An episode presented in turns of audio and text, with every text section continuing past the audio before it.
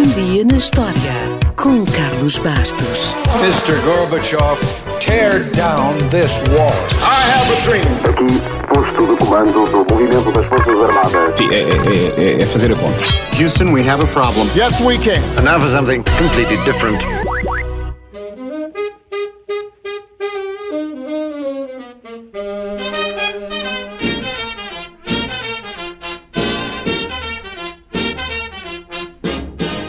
A 1 de março de 1904 nasceu Glenn Miller.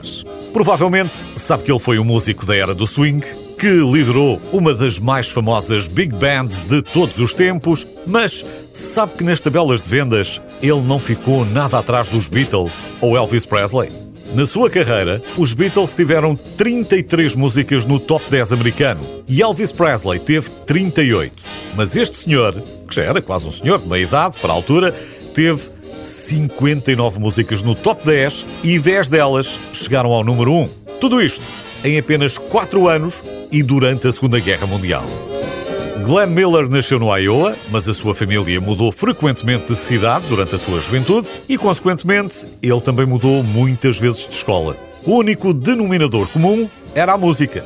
Em cada uma das novas cidades, o desenvolvimento musical de Miller deu um novo passo. Primeiro foi o bandolim, depois a corneta, o trombone e, inevitavelmente, formou uma banda com os amigos no secundário. Porém, mesmo com todo este amor pela música, Glenn Miller também foi um talentoso jogador de futebol americano. Foi mesmo o melhor do Colorado na sua posição e ainda foi para a faculdade, mas desistiu porque a música era a única carreira que lhe interessava. Pouco depois, formou a sua primeira banda. No entanto, parece que os seus músicos não acertavam bem nas notas e a banda acabou em menos de um ano. Decidiu então ganhar mais experiência com outras bandas de renome, até que finalmente se aventurou em nome próprio. Miller percebeu que precisava de um som único e eventualmente encontrou-o, com o clarinete e os saxofones. Nunca ninguém tinha ouvido nada parecido e Glenn Miller teve um sucesso triunfante. Do mundo da música ao mundo do cinema, tudo estava a correr bem. Ele foi o artista mais vendido de 1939 a 1943, até que a América entrou na Segunda Guerra Mundial.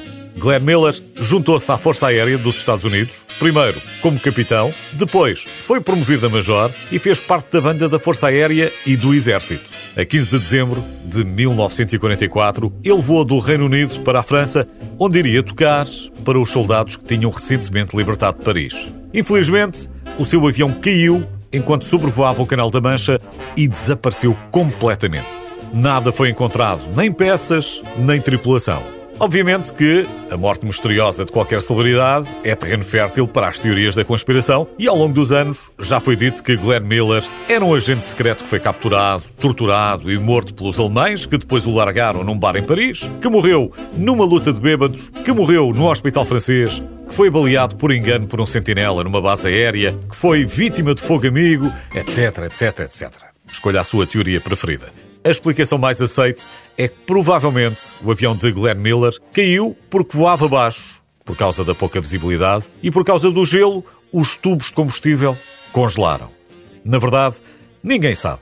E também não altera nada, porque o legado de Glenn Miller sobreviveu e se ainda hoje o recordamos, por alguma coisa será.